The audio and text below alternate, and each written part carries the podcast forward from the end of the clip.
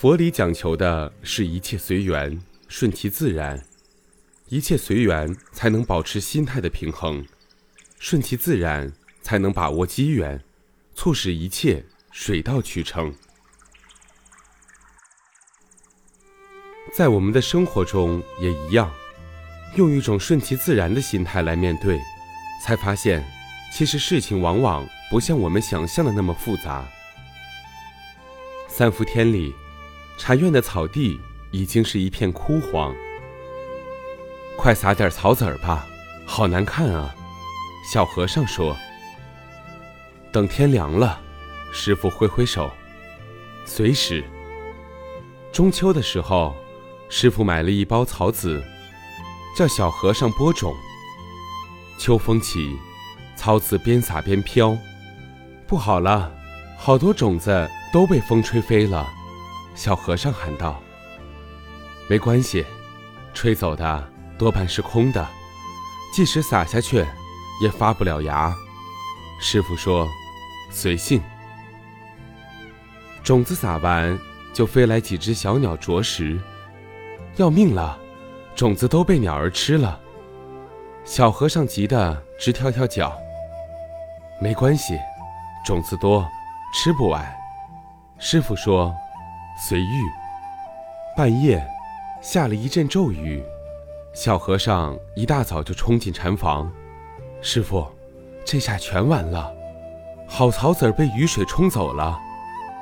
冲到哪里，就在哪里发芽。师傅说：“随缘。”转眼一个星期过去，原来光秃秃的地面居然长出了许多嫩绿的草苗，一些原来没有播种的角落也泛出了绿意。小和尚高兴地拍起手来。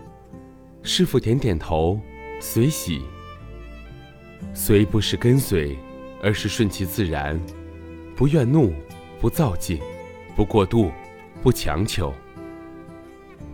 随不是随便，是把握机遇，不悲观，不刻板，不慌乱，不忘形。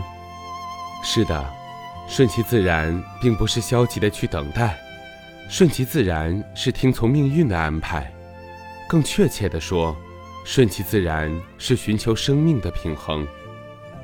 白石老人有一把飘弱的美髯，睡觉时一向是顺其自然的。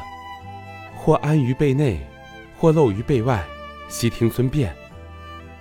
但某一天，一个友人突然问他：“将长然放在哪里睡觉更舒服？”白石老人开始琢磨长然摆放的最佳位置。这一琢磨，竟觉得无论放哪儿都不再舒适。结果，一向睡眠挺好的白石老人，竟被那美然的位置折腾得彻夜不眠。顺其自然不仅仅是一种境界，更是一种智慧。刻意雕琢，则反而是意味着一种累。蜈蚣一向爬得挺好看的，可是有一天，一位美学家建议说，为了爬得更好看，当您向前迈出左侧第十二条腿时，一定要注意右侧第十六条腿是怎样配合的。蜈蚣居然采纳了这种建议，并且。开始注意这一条美学原则，可是，这么一注意，这百足之虫竟再也爬不好路了。命里有时终须有，命里无时莫强求。生活中有许多东西是可遇而不可求的，有时能有某种体验就足够了。不完美的才是真实的，正如徐志摩所说：“得之我幸。”不得我命，如此而已。这就是我们应该追求的生活态度：顺其自然。不属于你的，大概永远也不会属于你。譬如天上的月亮。你想真正得到你所珍惜的东西，最好顺其自然。如果它微笑着幡然而至，它将永远属于你；如果它无意降临，你又何必像放风筝似的？死死吊住他不放。